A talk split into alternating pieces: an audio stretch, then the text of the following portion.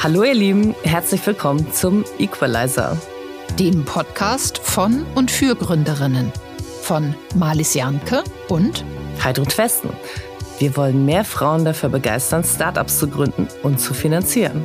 Dazu sprechen wir im Equalizer mit inspirierenden Gründerinnen, Investorinnen, Expertinnen und ein paar coolen Männern. Und haben außerdem das Gründerinnenhandbuch geschrieben, das bei Springer Gabler erschienen ist. Viel Spaß!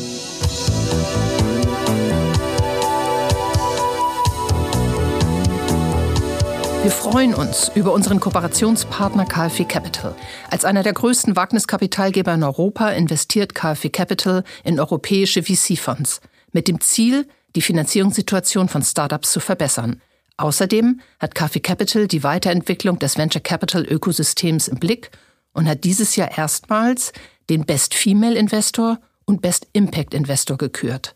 Wer es wurde, findet ihr unter kfw-capital.de. Wie schön, dass heute eine der noch ganz wenigen weiblichen VC-Entscheiderinnen bei uns ist. Nach Stationen in der Beratung und bei Startups setzte sie ihr Ziel, auf die andere Seite des Tisches zu kommen, konsequent um und wurde GP bei Clementum Capital. Herzlich willkommen, Dörte Hirschberg. Schön hier zu sein. Liebe Dörte, ganz toll, dass du hier bist, hier bei Hastings in Berlin. Wir freuen uns sehr. Ähm, ganz kurz vorab, warum wolltest du VC werden? Ich habe viele Jahre Firmen aufgebaut, hatte meine eigene Softwarefirma und ich habe irgendwann gemerkt, ich bin diejenige, die gerne verschiedene Themen sich anguckt, schnell Zusammenhänge äh, versteht und umsetzt und weniger diejenige, die zehn Jahre lang ihre Firma jeden Tag besser macht. Und deshalb liegt mir das mehr. Cool.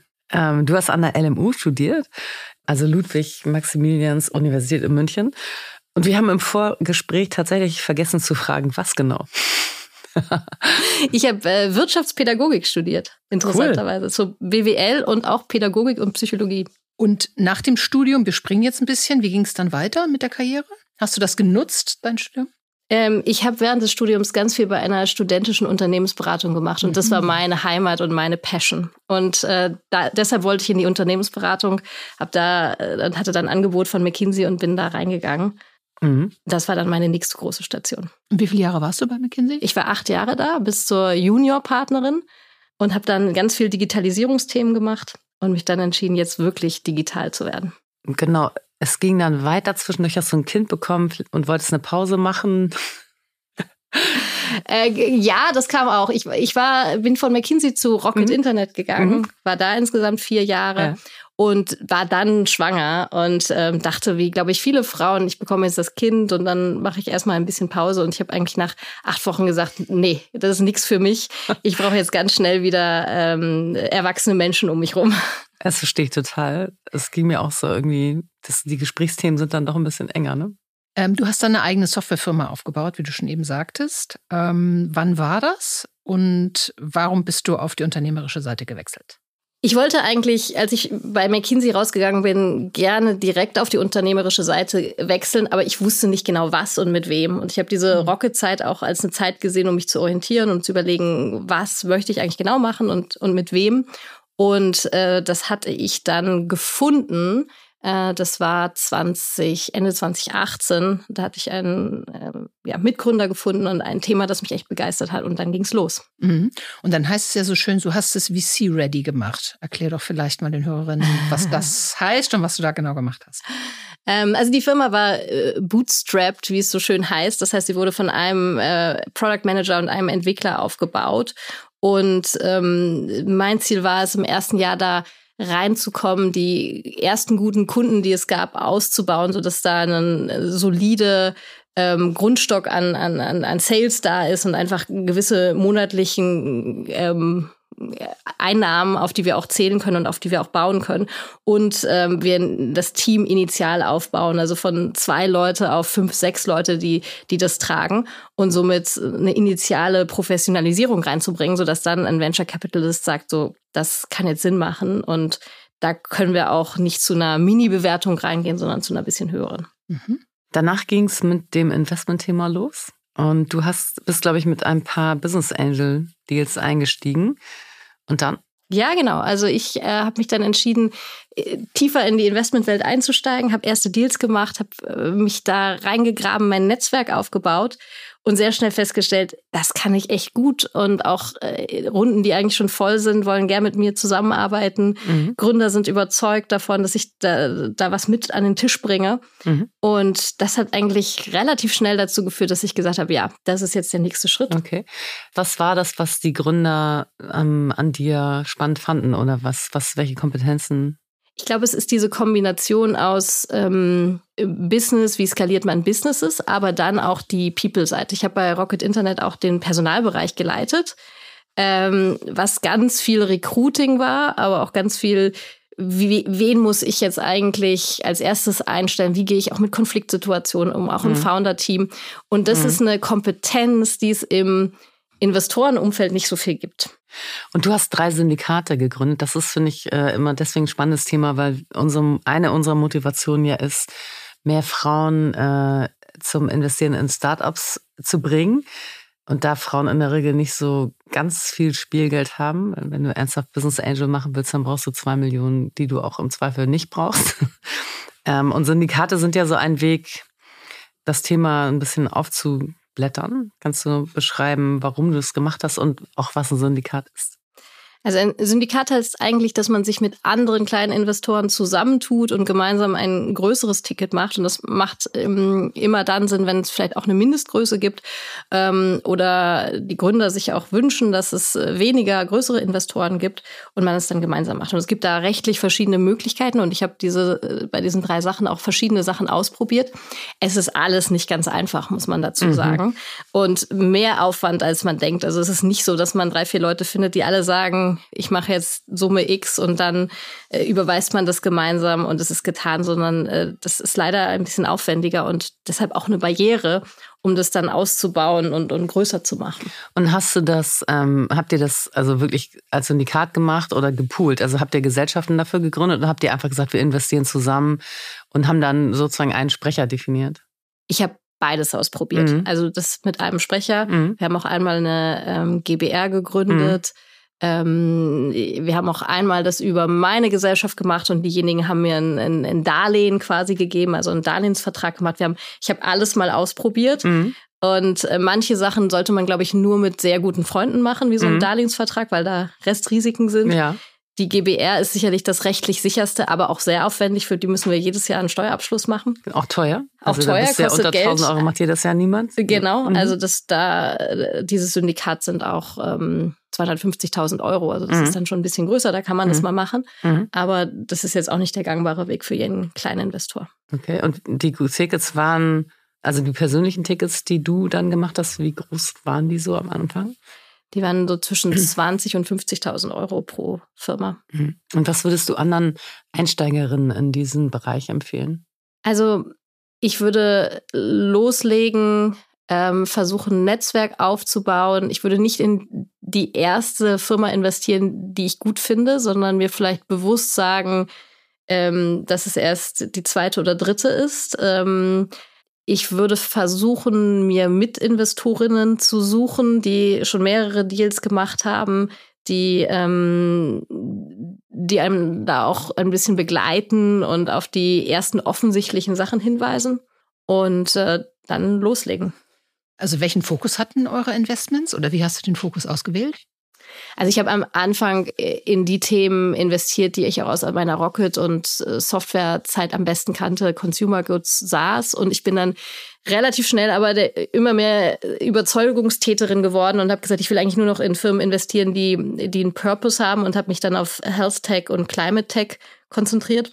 Und bei den Health-Themen aber dann ähm, irgendwann auch eine Pause gemacht, weil ich festgestellt habe, dass ich mich da thematisch nicht so gut auskenne und mich dann voll auf das Klimathema konzentriert. Das war dann auch schon in der Phase, wo ich mich damit ernsthaft auseinandergesetzt habe, diesen Fonds zu gründen. Und ähm, das wurde für mich dann immer wichtiger. Ich wollte nicht mehr in die nächste B2B-Marktplattform mhm. investieren. Mhm. Ja, spannend. Also hast du schon mal so ein bisschen geübt praktisch. Ja. Und dann ging es weiter. Ich glaube, das ist so eine Bewegung, die ganz viele von uns oder eine Entwicklung, die ganz viele von uns so ähnlich gemacht haben. Äh, Finde ich spannend und schön. Wie viele Angel Investments, also in wie viele Firmen insgesamt hast du dann investiert als Angel? Ähm, sind jetzt elf Stück. Wow. Cool. Und äh, wie ist, hat sich das Portfolio so entwickelt bisher? Hast du da so die klassische Aufteilung? Also es ist ja noch ein sehr junges Portfolio. Ja. Ich habe jetzt äh, wirklich diesen Sommer das erste Mal, dass eine Firma aufgegeben mhm. hat mhm. und einfach eine Finanzierungsrunde nicht bekommen hat. Ich habe äh, zwei Exits im Portfolio und alle anderen entwickeln sich gut und sind jetzt im Moment auch solide finanziert, was jetzt, mhm. glaube ich, für das nächste halbe Jahr mhm. auch wichtig ist. Mhm. Okay, und die Exits waren gut oder so also das eine war ein super schneller nach acht Monaten mhm. 1,6 mal Geld. Also ja, wow. war äh, mhm. gut. Mhm. Ähm, und das andere war eine spätphasige Firma, wo wir auch, wo ich auch erst sehr spät reingegangen mhm. bin, ähm, die ein IPO gemacht hat mit 3,4 mal Geld, was sehr gut wow, ist. Super, ja. ja. Und wie verlief dann dein weiterer Weg in Richtung Venture Capital? Lady? also für mich stand dann fest, ich möchte investieren zu meinem Hauptberuf machen. Und ähm, der, der erste äh, Weg, an den man dann natürlich denkt, ist, ich spreche mal mit den Fonds, die es gibt, die es gibt und äh, rede mal mit denen, ob es da nicht für mich eine Einstiegsoption gibt. Ähm, da habe ich einige Gespräche geführt. Ich hatte auch das Gefühl, dass viele mit mir sprechen wollen, weil natürlich auch für viele das Thema, wir möchten gerne auch mehr Frauen in unserem Team haben, ein wichtiges Thema ist. Aber ehrlicherweise waren die Gespräche überwiegend ähm, eher merkwürdig und ich hatte das Gefühl, so ganz wissen die nicht, was sie mit mir anfangen sollen. Und es ist dann Warum? so ein bisschen im, im Sande verlaufen. Naja, ich hatte ja nicht einen klassischen VC-Track Record, wo man äh, sagen kann, ich war schon mehrere Jahre bei einem anderen Fonds oder ich damals hatte ich auch, glaube ich, noch keinen Exit. Ähm, und da wird, glaube ich, da gibt es ja durchaus immer Seiteneinsteigern, aber ja. mir als Frau wurde das, glaube ich, weniger zugetraut oder es war nicht, nicht, war nicht so ganz einfach. Und ich hatte dann viele Gespräche, die so ein bisschen seitlich liefen mhm. und ein paar, die sehr gut waren, wo es aber, wo es dann aber ganz ehrlich war, auch, hey, wir finden dich super, aber jetzt gerade passt es nicht. Es ist ja auch so, dass so ein Venture Capital Fund ist ja auch klein, Klar, ja, dass ja. man da jemanden der nicht irgendwie ein Junior ist, mhm. einsteigt. Das muss auch einfach vom Timing her passen. Absolut, ja. Und dann hast du das Clementum-Team aber kennengelernt. Das war, wenn ich es richtig beim Vorgespräch notiert habe, im Herbst 2020. Genau, genau, genau, genau. Also was vielleicht noch dazwischen war, ich ähm, äh, die Gespräche hatten angefangen und dann kam Corona, was ja für uns alle eine äh, Zäsur war. Und bei mir kam noch hinzu, ich hatte einen positiven Schwangerschaftstest. Mhm. Und dann in dem Moment war mir eigentlich klar, ich werde jetzt nicht bei einem VC einsteigen und ich werde auch diese Gespräche erstmal pausieren. Das heißt, ich habe dann eigentlich äh, ja allen, wo ich noch so in Gesprächen war, gesagt, hey, lass mal bitte nächstes Jahr weitersprechen. Mhm. Ich habe jetzt gerade erstmal ein anderes Thema und mhm. dann habe ich diese Schwangerschaft genutzt, um mit allen zu sprechen und sehr offen zu überlegen, was könnte es eigentlich geben, was könnte ich vielleicht auch selber gründen, weil ich jetzt ganz ehrlich noch nicht die Firma gefunden habe, wo ich gesagt habe, da will ich auf jeden Fall gerne rein. Mhm. Und ähm, das Climentum-Team habe ich kennengelernt kurz nach der Geburt meiner Tochter. Das war einer der ersten Calls, die ich wieder gemacht habe. Und es hat sich von Anfang an sehr gut angefühlt, aber ich habe hab dann auch bewusst das erstmal ein bisschen langsam angehen lassen. Du bist ähm, auf die zugegangen. Wir wurden einander vorgestellt mhm. von wow. einer warmes Intro. Warme Intro von einer sehr netten Bekannten in, in München, die mit mir gesprochen hatte und mit, mit den, äh, mit den mhm. beiden dänischen Kollegen von mir. Und die meinte, ihr macht eigentlich die gleichen Themen und sagt die gleichen Sachen, ihr solltet mhm. euch kennenlernen. Mhm. Ja. Okay, das heißt, das Team waren zwei Dänen oder erzähl mal, du bist die einzige Deutsche, soweit ich weiß. Genau, das Kernteam waren damals zwei Dänen. Es war schon der Johann, der hier auch in Berlin ist, war schon locker da mit drin und dann war ich dabei und wir haben uns dann ähm, so Ende 2019 konkret als Viererteam formiert und ähm, haben dann aber noch eine fünfte Mitstreiterin gesucht. Und äh, das ist die Malin aus Stockholm und die war dann, ist dann seit äh, Frühjahr 2021 dabei. Okay, und in welche Region investiert ihr? Da kann man jetzt natürlich schnell raten, vermutlich Skandinavien. Also äh, Dachregion Skandinavien, aber auch der Rest Europas, ganz klar. Und okay. ähm, ich bin die einzig Deutschsprechende, das heißt, ich kümmere mich natürlich stark um den deutschen Markt, aber wir können überall in Europa investieren. Mhm. Und in welchen Phasen geht ihr? Seed und Series A. Und so Ticketgrößen sind dann 1 bis 5 Millionen oder sowas Genau, okay. genau. Ähm, ja, wie war die Journey seitdem? Wie viel habt ihr geraced bis zum First Closing? Und äh, was ist euer Full Fund Ziel? ja, also wir haben äh, unser Ziel ist 150 Millionen Euro einzusammeln. Wir hatten jetzt das erste Closing im Juli und haben da knapp die Hälfte realisiert. Und ähm, jetzt wollen wir bis Anfang nächsten Jahres den ganzen Fund äh, voll machen. Und darfst du schon konkret werden, äh, welche Investments ihr tätigt? Ja, wir haben ähm, die ersten Investments jetzt gemacht. Eine ähm, Firma, die Verpackungsalternativen herstellt, ist eine Hamburger Firma. Da geht es darum, weniger Plastik zu nutzen, mehr Papier. 1.5 heißen die. Mhm. Und eine äh, weitere Firma, die hat eine Recycling-Technologie entwickelt, mit der man Verbundstoffe recyceln kann. Zum Beispiel die riesigen Flügeln von Windturbinen, die wir überall sehen in der Landschaft die jetzt nach 20 bis 25 Jahren recycelt werden müssen. Und das ist die erste Lösung, die da auch wieder ein hochwertiges Material bei rauskommen lässt. Toll. Jetzt kommt wieder unser neuer Einschub eines weiteren Podcasts, der von einer Frau gemacht wird. Und zwar Glücklich sein ist eine Entscheidung. Ein ganz toller, herzerwärmender Podcast, in dem Greta Silva mit ihrer tollen Lebensfreude ansteckt und Lust auf das Leben in jedem Alter macht. Laut ihr ist die Zeit von 60 bis 90 genauso lang wie die von 30 bis 60. Und ich glaube, das gilt auch für jeden anderen, der rechnen kann. Zurück zum Interview. Ihr seid ein Artikel 9 Fund. Was heißt das? Ähm, die Europäische Union hat verschiedene Klassifikationen herausgegeben für Impact Investing. Und Artikel 9 ist die höchste Kategorie darin, wo wir es wirklich bei jedem Investment genau nehmen müssen. Ähm, wir machen immer ein wissenschaftliches Lifecycle Assessment, womit wir bewerten, dass die Technologie, die eine Firma hat, wirklich eine Klimatechnologie ist und wirklich ein großes Potenzial hat. Das müssen wir wissenschaftlich dokumentieren. Wir müssen auch äh, mit den Gründern abstimmen, dass sie wirklich auf dieser Mission bleiben werden. Ähm, sie müssen sich verpflichten, dass sie uns gewisse KPIs liefern. Und wir sind da äh, einer der ersten europäischen Fonds. Es gibt wenige andere. Es gibt äh, darüber hinaus noch Artikel 8 und Artikel 6. Das sind, die sind leichter einzuhalten, aber Artikel 9 ist im Moment der Goldstandard und wir freuen uns, dass wir da einer der ersten in Europa sind. Also wir hatten natürlich, du bei uns bist schon die zweite. Ja. Wir hatten nämlich Fritjof Detzner von Planet A schon hier. Die sind, glaube ich, auch Artikel 9. Die sind auch Artikel 9, genau. genau. genau. Insofern äh, toll, ganz großartig. Finde ich auch super. Du hattest ja eben schon zwei Beispiele genannt, äh, aber trotzdem nochmal ähm, genauer nachgefragt, welche Impact-Themen interessieren euch denn? Das also, ist ja ein Riesenfeld. Also. Ja, wir haben uns auf den Klimaschutz spezialisiert, weil das aus unserer Sicht auch das erste Thema ist, was wissenschaftlich so weit ist, dass man da Zahlen hinterlegen kann und es auch messen kann. Unsere, unser Carry hängt ab von dem CO2-Einsparungen, die unser Portfolio realisiert bis zum Ende des, des Fund-Closings.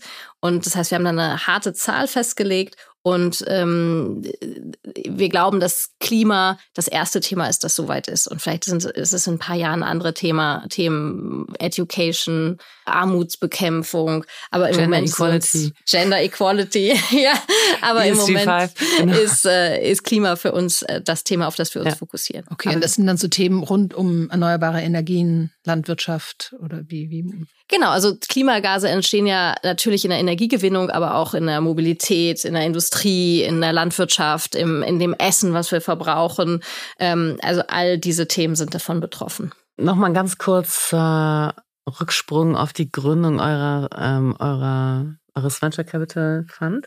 Da musstet ihr ja auch selber, also es fiel mir gerade als, als du Carrie sagtest, ähm, ihr musstet ja auch selber investieren. Magst du sagen, wie viel?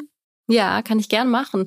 Ähm, wir investieren anderthalb Prozent ähm, des, ähm, des, des Fonds hm. und äh, also das ist unser GP-Commit. Also ja. vier ist General Partner. General Partner, genau. Ja, mhm. GP ist General so, Partner. So ein bisschen ja. am unteren Ende dessen. Also klassisch ist er so zwischen 1,5 und 2 Prozent. Aber ist wahrscheinlich. Genau. Ja, genau. genau. Ähm, das ist ja ein ziemlich ordentliches Commitment. Ähm, aber das äh, macht ihr mit den Cap Calls dann quasi parallel oder? Genau, also man muss es nicht am Anfang mhm. einlegen, mhm. sondern mit den Capital Calls. Aber was man zusätzlich berücksichtigen muss, ist, dass wir eigentlich alle zwei Jahre lang kein Gehalt hatten. Mhm. Also das heißt, in der Regel ist, wer auch immer ein Venture Capital Fund gründet, entweder sehr reich vorher oder ziemlich am Ende aller Ersparnisse. Ja. Okay, aber du hattest ja einen guten IPO vorher ähm, mitfinanziert. äh, hoffentlich war das mit sechsstellig. Es hat nicht ganz ausgereicht, aber ähm, Sie okay, also funktioniert. Ich, also man, bindet sich ja sowieso mit so einem Fonds, sag ich mal, mindestens für zwölf Jahre. Oder habt wahrscheinlich auch so ein 10 plus 1 plus 1 Modell. Genau, genau, ja. Also das heißt, dass man eben, der Fonds läuft zehn Jahre und dann gibt es eben zwei Verlängerungsoptionen um jeweils ein Jahr. So, das heißt, in der Zeit geht man ja davon aus, dass man dann sozusagen auch die 1,5 Prozent mit drei oder vier General Partners, nee, fünf seid ihr dann, ne? Hm, fünf sind wir, genau. Fünf, genau, ähm, aufbringt. Genau. Muss nicht jeder einzeln aufbringen. Welche Erfahrung hast du als Frau beim Fundraising mit LPs so gemacht? Unser Thema ist ja immer die ungleiche Behandlung von Frauen und Männern ähm, auf der Kapitalgeberseite. Und das betrifft ja nicht nur Startups, die bei VCs pitchen, sondern ich habe von ganz vielen weiblichen GPs, oder ganz vieles übertrieben, so viel gibt's ja nicht, aber auch von weiblichen GPs eben gehört, dass es tatsächlich auch bei der Akquise von äh, Geld von den LPs merkbar ist. Hast du da, oder welche Erfahrungen hast du da gesammelt? Ja, also wir sind ja ein First-Time-Fund, was mhm. ja das Fundraising sowieso nochmal extra schwer macht. Und ganz viele sagen uns eigentlich direkt mhm. im ersten Gespräch, machen wir nicht. Und wenn, dann sind die Gespräche jetzt mal für den zweiten Fund oder sowas. Und ich glaube, dieses Thema ist deutlich stärker als das äh, Gender-Thema. Mhm. Ähm, ich würde sagen, es, ist, es hat immer zwei Seiten. Also es gibt ganz viele LPs, die, ganz, die das Ziel haben, nur noch oder überwiegend in Funds zu investieren, wo Frauen GPs sind. Mhm. Aber auf der anderen Seite ist es schon eine Man's World. Und wenn man auf so, ich robb mich da ja jetzt so langsam rein, auch in diese Family Office Communities, äh, da gibt's nicht viele Frauen und da ist man immer eine der ersten. Ich habe aber ehrlicherweise auf der LP-Ebene noch keinen Moment gehabt, wo ich mich richtig benachteiligt gefühlt mhm. habe. Ja, das ist, äh, ist ja auch toll zu hören. Also ich finde, auch so in den letzten zwei, drei Jahren ist da wirklich viel passiert. Mhm. Und es ist schön zu hören, dass du da persönlich auch die Erfahrung gemacht hast. Ihr seid ja fünf General Partner und davon zwei Frauen. Ja. Ähm, jetzt mal in Bezug auf Gender Diversity, seid ihr deshalb eingestellt worden oder wie ist es zustande gekommen? Äh, nein, also wir haben dieses Team ja formiert und mit vielen Leuten gesprochen. Und ähm, ich war ja ein bisschen vormalen mit dabei. Ähm, mir war das schon sehr wichtig, eine zweite Frau mit reinzuholen. Ähm, Verstehe ich. Aber äh, natürlich muss man auch realistisch sein. Es gibt nicht viele GP-Kandidaten, die, die das richtige Erfahrungsprofil haben und äh, auch verfügbar sind und jetzt können. Und ich empfinde es aber als einen großen Segen, dass wir zwei Frauen sind. Es macht einen riesen Unterschied. Also es gibt ja auch viel wissenschaftliche Daten dazu. Ab über 30 Prozent ändert sich wirklich was. Und ich bin sehr froh, dass ich äh, da eine starke Mitstreiterin habe. Mhm. mhm. Wenn, also als, als Marlies dir gerade die Frage gestellt habe, ich gedacht, naja, eine Frau zu finden und du bist jetzt ja sozusagen First Time GP, also du hast zwar Business Angel Investments gemacht, aber es ist natürlich noch eine, ein komplett anderes Spiel als VC zu machen. Ähm, was waren so die, oder was, wie sah das Profil aus für die zweite Frau? Was sollte die mitbringen? Also wir brauchten jemanden, der dezidierten Venture Capital Track Record mhm. mitbringt mhm. Ähm, in einer Senior Leadership Position. Mhm. Das war eigentlich das wichtigste Kriterium. Ja. Mhm. Und die beiden denen, was bringen die in dem Bereich mit? Also ähm, Stefan ist unser Impact-Partner, das mhm. heißt, der macht wirklich diese Lifecycle-Assessments und mhm. kennt sich da wirklich mhm. mit, gut mit aus. Und Morten kommt von einem äh, Pension Fund und hat ähm, äh, 15 Jahre lang institutionelles investiert und das heißt, er ist derjenige, der sich primär um unser Fundraising, um die Investor Relations und dann auch um die ganze Fundadministration mhm. kümmert. Okay. Und wenn wir jetzt mal auf die Startups gucken, also wenn ihr mit den Startups äh, sprecht, siehst du da einen Unterschied zwischen Male und Female Founders?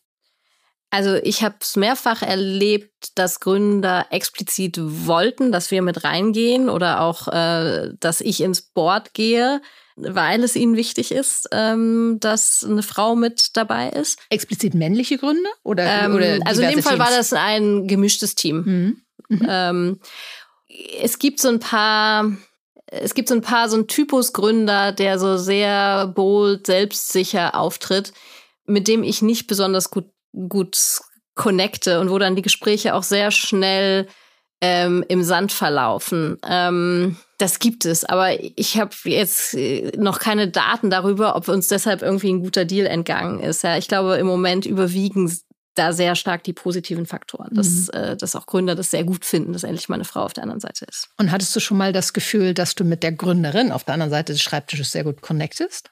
Ja, natürlich. Aber ich hatte auch schon welche, mit denen ich nicht gut connected habe. Gibt's auch. Ist auch in der Natur der Sache. Aber, aber natürlich. Also äh, grundsätzlich ist, glaube ich, so, wenn zwei Frauen da sind, ist das eine positive, sehr unterstützende Grundstimmung. Ich habe auch so die interne Regel, dass wenn ich äh, mir nicht sicher bin, ist es jetzt gut genug für einen ersten Call oder nicht, bei einer Frau mache ich den immer, bei einem Mann häufig nicht. Also das, ich versuche vorne schon mal Frauen positiv äh, äh, ja zu, zu bevorteilen und äh, das heißt, ich spreche auch mit vergleichsweise vielen Gründerinnen und trotzdem muss natürlich dann, wenn man wirklich eine Investmententscheidung macht, dann ist die unabhängig davon und wir würden nie in eine Firma investieren, nur weil da eine Frau die Chefin ist. Ja. Mhm. Und findest du bei dir auch ein Female Bias? Ähm, Female Bias in dem Sinne, dass ich in mehr Frauen investiere? Nee, also ich für mich ist Bias ja, also witzigerweise finden sich ja Männer in meinen, so wie ich es in den Gesprächen empfinde, immer äh, kritisiert, wenn man sagt, okay, eine der wesentlichen Ursachen ist laut Studien einfach Male Bias für diese niedrige, also für die mhm. große mhm. Gender, Pay, äh, Gender Funding Gap. Das ist aber ja eigentlich gar nicht so gemeint. Das ist ja erstmal nur eine Analyse und ist ja total verständlich, wenn du Venture Capital machst, also hochriskantes Anlegen, dann suchst du natürlich jede Sicherheit, die dir zur Verfügung stehen könnte.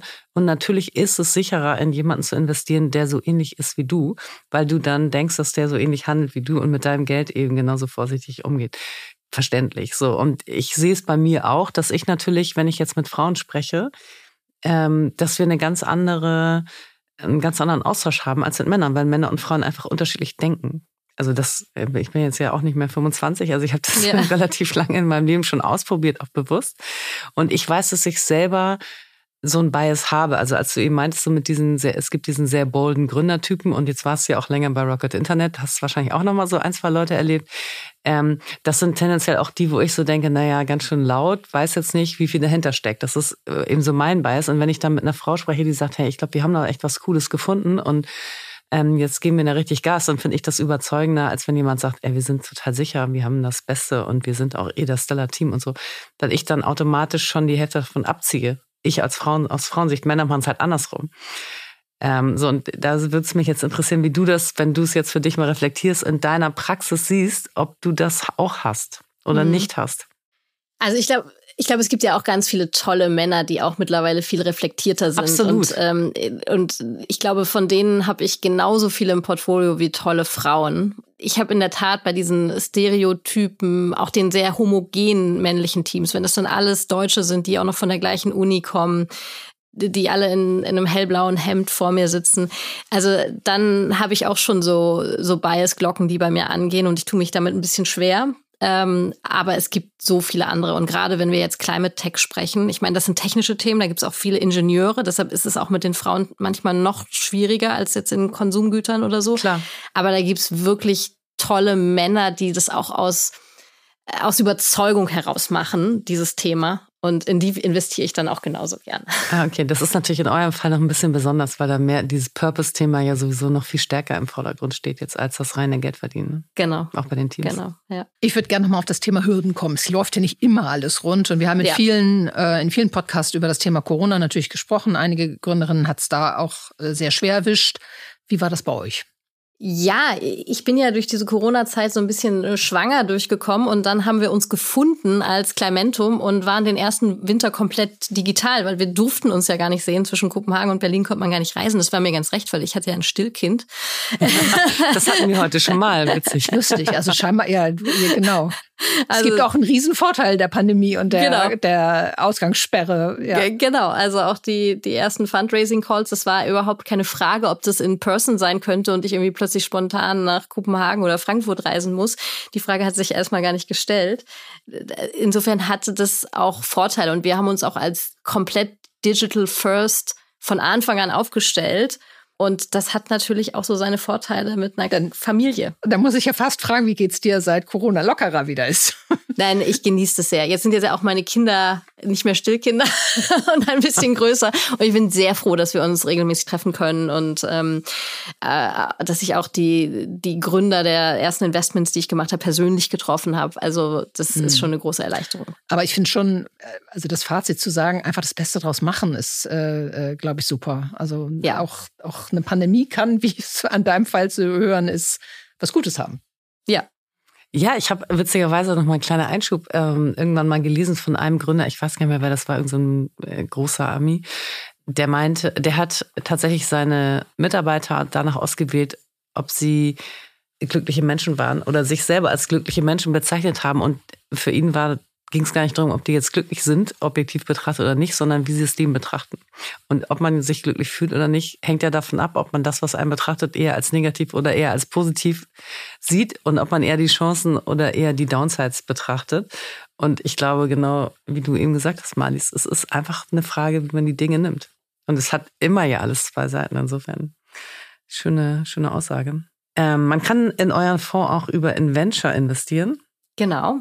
Ähm, Inventure ist ein Anbieter, auch ein Startup, die eben über Special Purpose Vehicles es ermöglichen, dass man die sonstigen Mindestgrenzen im sechsstelligen Bereich von äh, Venture Capital Investments unterschreiten kann.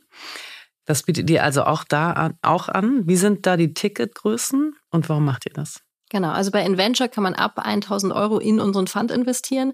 Ähm, das ermöglicht also auch Gründern, mit denen wir zusammenarbeiten oder Freunden, Bekannten dabei zu sein und ähm, in so ein wichtiges Thema zu investieren, aber natürlich auch die finanziellen Erfolge davon zu tragen.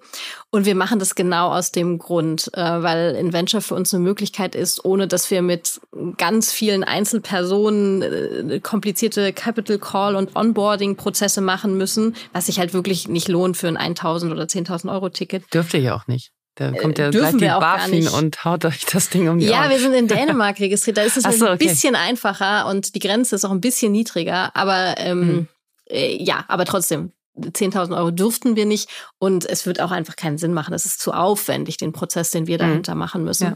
Und ähm, Inventure kann das halt viel einfacher machen. Die haben ein digitales Onboarding, mit einem Personalausweis kann man sich da legitimieren und sind darauf spezialisiert. Und es ist eine tolle Möglichkeit, auch für Frauen, die in Venture Capital Funds investieren wollen. Absolut. Ähm, ich habe mich ein bisschen damit auseinandergesetzt und es ist tatsächlich auch günstiger, als wenn man ein Pooling machen würde mit einer Gesellschaft, die man dann, für die man einen Jahresabschluss machen muss und so weiter.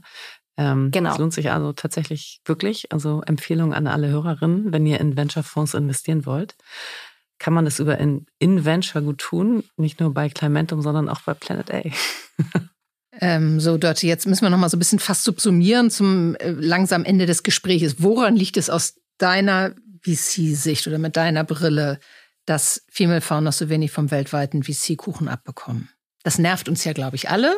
Ja. Und die Zahl ist ähm, mit irgendwie zwischen ein und drei Prozent so gruselig niedrig, dass man es immer gar nicht glauben mag. Aber ich finde es nochmal spannend, dein, wie subsumierst du das? Warum? Ja. Also natürlich gibt es den einen Punkt der, der Biases, dass eben Männer über die Investments entscheiden und zwar sowohl im Angel-Bereich als auch dann im VC und im PI-Bereich. Es bleibt halt einfach so und ähm, es gibt da zu wenig weibliche Investorinnen. Das ist sicherlich ein Punkt. Ein anderer Punkt ist, ähm, dass man sich auch, wenn man, wenn man sich jetzt die, die Sektoren anguckt, dass dann ähm, die Sektoren, die, die gerade viel Financing abbekommen, auch immer besonders schlecht sind, was die Frauenquoten angeht. Also das war jetzt sowohl bei SARS, was jetzt ja die letzten Jahre ganz viel Funding bekommen hat. Also alle sind eigentlich eher von den Consumer-Themen weggegangen zu SARS. Da gab es wenig Frauen. Ähm, und äh, jetzt, wenn man im, im, im Climate Tech-Umfeld schaut, ähm, gibt es auch mehr, das ist jetzt das Thema, was viel Funding kriegt und ist wahrscheinlich von den Impact-Themen her das, wo die wenigsten Frauen sich tummeln. Die tummeln sich dann eher bei Education oder Health oder so, die aber sich immer noch schwer tun mit Funding. Ähm, also das muss man einfach auch sehen. Das ist, glaube ich, der zweite Grund.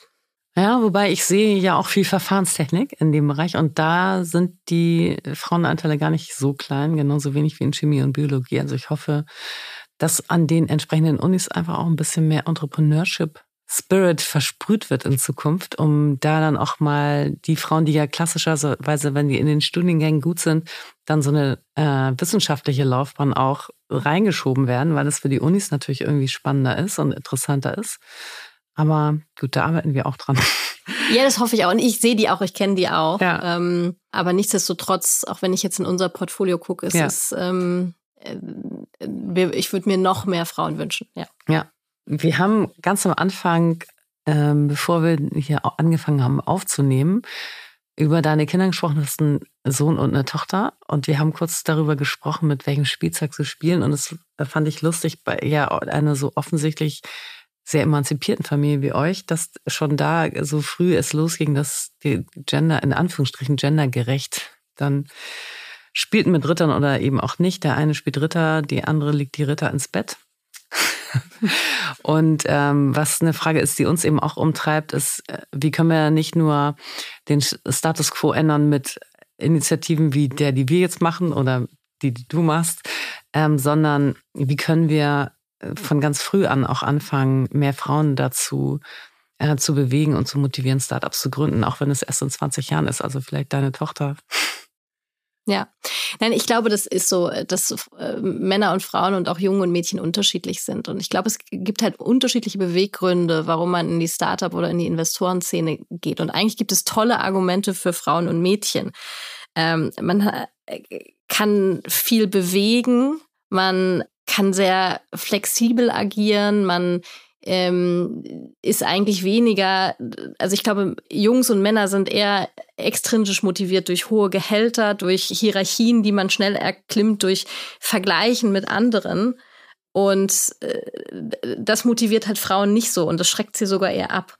Und ich glaube, wenn wir diese Sachen, die anderen Sachen in den Vordergrund stellen stärker und das auch zeigen, dass das hier möglich ist, dann Welche anderen Sachen? Also die anderen Sachen sind für mich, ähm, dass man viel erreichen kann, ja, dass man auch die, die Welt zum Guten bewegen kann, ähm, dass man vernetzt arbeitet mit anderen Menschen zusammen und eigentlich weniger in Hierarchien von oben nach unten, sondern, sondern in Netzwerken. Das sind, glaube ich, Themen, die, die Frauen und Mädchen motivieren. Mhm. Also ich glaube, ähm, deine Kinder wird motivieren, dass du ein tolles Role Model bist, weil ich glaube, das ist nämlich auch super, super entscheidend, ähm, wie wir das leben und zeigen, äh, dass das cool ist, was wir machen.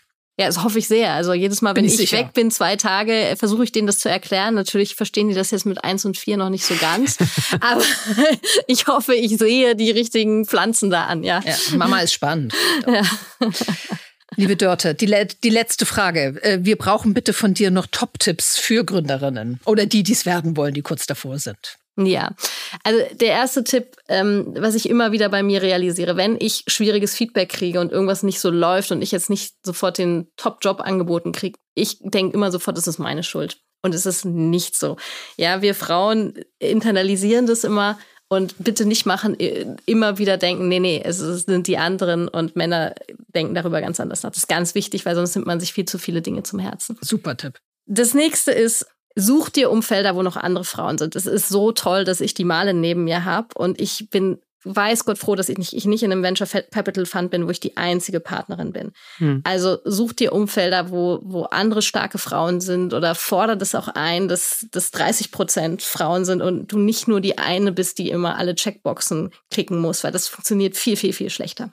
Äh, und mein dritter Tipp ist, wir sind da in Deutschland wirklich noch ein bisschen hinten dran ich habe mir jetzt nicht ohne Grund Franzosen und Skandinavier als Partner gesucht. Da ist vieles viel einfacher und viel natürlicher und überhaupt kein Diskussionspunkt. Und ähm, das ist auch mein Tipp. Guckt über den Tellerrand hinaus. Vielleicht arbeitet ihr auch mal eine Weile in London oder in Skandinavien. Da ist vieles viel natürlicher und da wird einem klarer, was hier alles noch nicht so richtig funktioniert. Super, vielen Dank, Dörte. Toll, dass du da warst. Vielen Dank. Ja, klasse Insights. Ähm, und auch in den nächsten Folgen sprechen wir mit spannenden und inspirierenden Menschen, Female Founders und InvestorInnen, denen dir am Herzen liegt. Stay tuned.